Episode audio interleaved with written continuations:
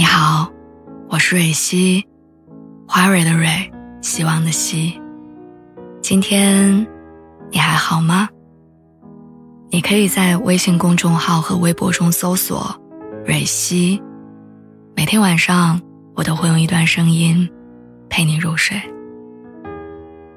听完今天的故事，祝你晚安，做个好梦。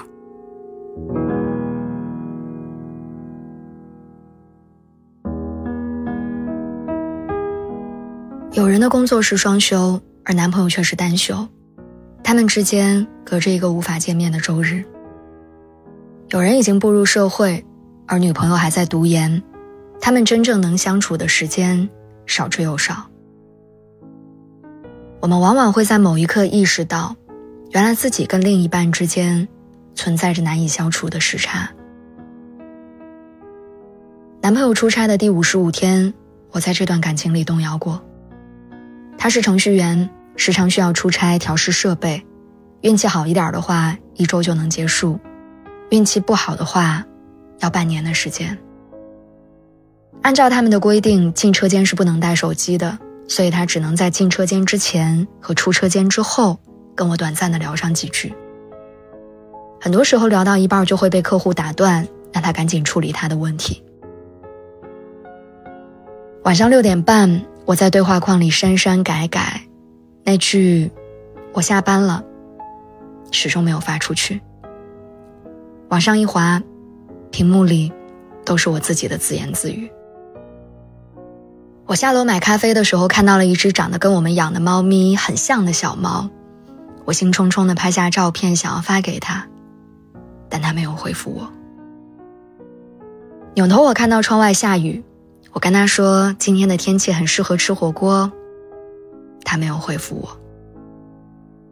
然后逛微博的时候，我看到了一个很有趣的笑话，我立马截图发给他，他没有回复我。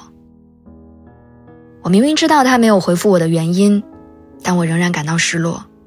我理解他的辛苦，却也为我们之间的交流越来越少而感到难过。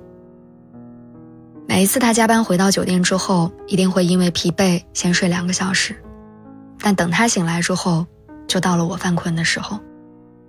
我们两个人之间，仿佛永远存在着无法逾越的时差。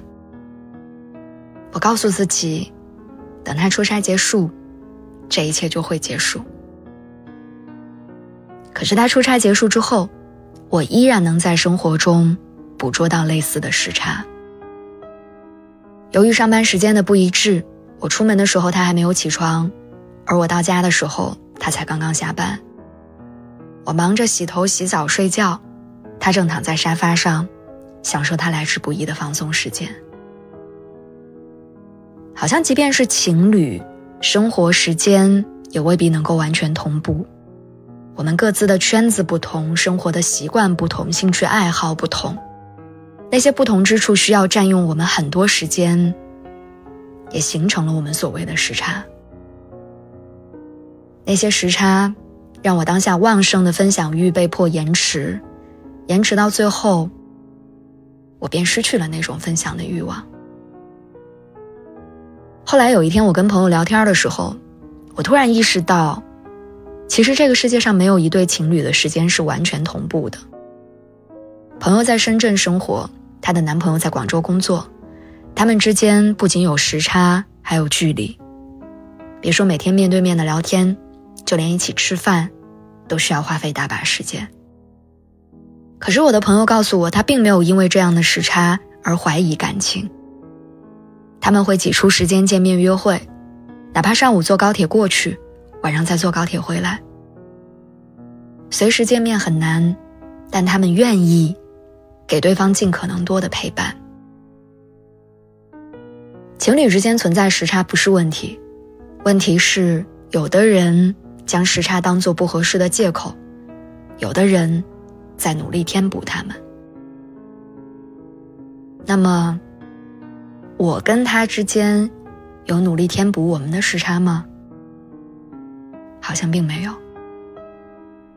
我忍不住开始想象，如果我做好热腾腾的晚饭等他到家，而不是点外卖随便对付，我们是不是就能够一边吃饭一边聊聊身边有趣的事儿？如果他在下班的路上顺手给我买了一束小花或者一份小吃，我们之间平淡的生活是不是就能多那么一点点的浪漫？或者，仅仅是我们俩坐在沙发上用心听着对方说五分钟的话，会不会一切就有所不同？后来我终于明白，真心相爱的两个人。是不会愿意眼睁睁的看着问题越滚越大，却什么都不做的。不是等到分开，再回头感慨。如果你们之间也有时差，如果你们还在相爱，希望你们抓紧时间去弥补他们，一切都还来得及。